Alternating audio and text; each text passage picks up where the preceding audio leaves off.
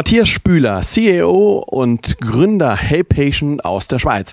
Herzlich willkommen, Herr Spüler. Vielen herzlichen Dank, schön hier zu sein. Sehr gerne. Herr Spüler, 4,3 Milliarden das Krankenhaus Zukunftsgesetz stellt diese Summe oder über dieses wird die Summe zur Verfügung gestellt hier in Deutschland. Es geht um Digitalisierung, es geht um Notfallmedizin, es geht um IT-Sicherheit. Wie beurteilen Sie dies aus Sicht eines Schweizers? Ich persönlich finde das eine sehr gute Initiative. Es ist ein wichtiger Teil, ähnlich wie eine Basisinfrastruktur wie Autobahnen oder auch Zugstrecken, die essentiell sind als Grundlage, um überhaupt äh, eine weitere Digitalisierung beziehungsweise eine Verbesserung und Optimierung des Gesundheitssystems hinzukriegen. Deshalb ist, äh, finde ich persönlich, sowas super und wünschte mir sowas auch für die Schweiz. Momentan kommen viele Anbieter aus mannigfaltigen Ländern. Wir hatten gerade das KZG, also das Krankenhaus Zukunftsgesetz, angesprochen und möchten gerne die Möglichkeiten hier in Deutschland nutzen und mitgestalten. Was macht Hey Patient anders als andere Anbieter? Ja, guter Punkt. Ähm also was das Schöne ist, ist eigentlich der, dass wir die Patientenzentriertheit hin, äh, hinmachen. Das fängt da an, dass man wirklich das ganze System eben anders aufbaut. Ähm, der Patient steht im Mittelpunkt, bedeutet auch, dass ich die Software as a Service anbieten muss. Die, das muss immer funktionieren. Es muss Leistungserbringer integrierend sein. Alle Akteure im Gesundheitswesen müssen Teil davon werden und integriert sein. Und da baue ich Software anders, als wenn ich zum Beispiel, äh, wie heutige Lösungen da sind, im Spital Software installiere und da betreibe, wo ich dann, erstens will ich gar nie in das Spital, warum soll ich dann noch eine App runter, runterladen, nur damit ich ins Spital darf? Und wenn ich dann wieder weggehe und hoffentlich die nächsten zehn Jahre nicht mehr ins Spital muss, äh, was mache ich dann mit der App? Und ich glaube, genau da ähm, das machen wir anders, weil wir eben sagen, hey, Patient will seine Daten mitnehmen, ich will die Interaktion behalten und da ist der patientenzentrierte Ansatz wirklich auch gelebt und umgebaut in der Architektur. Sie sprachen gerade an, Software as a Service, andere sagen jetzt mittlerweile Everything oder X as a Service. Sie möchten ja auch den deutschen Markt erschließen und sind ja auch schon letzten Endes in Deutschland angekommen. Wie gehen Sie hier konkret vor?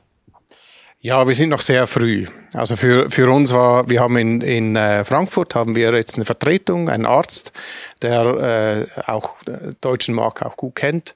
Ähm, es war das Krankenhauszukunftsgesetz, das es äh, eigentlich etwas beschleunigt hat mit der ganzen, weil, weil jetzt genau, jetzt werden die Ersatzinvestitionsentscheidungen gefällt. Und die Frage ist, will man die Ersatzinvestitionen, die eben erst nächstes Jahr überhaupt startet und für die nächsten Jahre dann äh, Grundlage setzen wollen, will man wirklich das nach alter Form jedes Spital äh, erfindet wieder sein Rad neu oder will man eben zukunftgerichtet das schon als a Service machen, wie viele andere Industrien das schon lange machen? Welche konkreten Herausforderungen stehen bei Ihnen im Schweizer Markt an?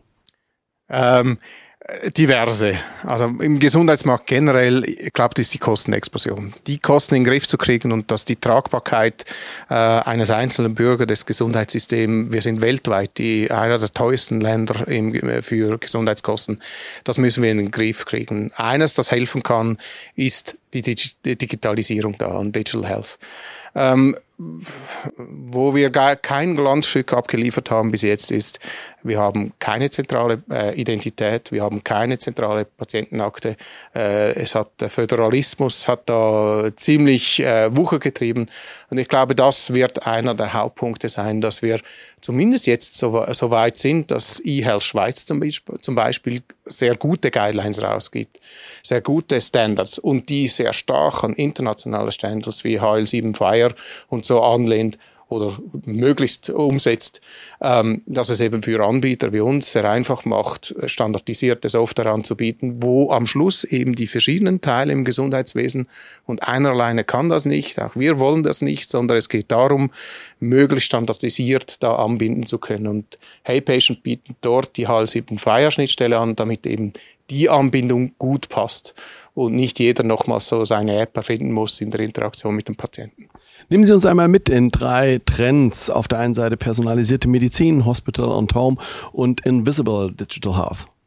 Ähm, ich glaube, die drei Trends, die sind äh, stark ineinander verwebt, weil genau der Teil, dass äh, zum Beispiel einer unserer Partner, ein Krankenhaus, die wollen immer mehr, dass Hospital at Home kommt und die wollen das anbieten, die wollen den Patienten äh, langfristig begleiten.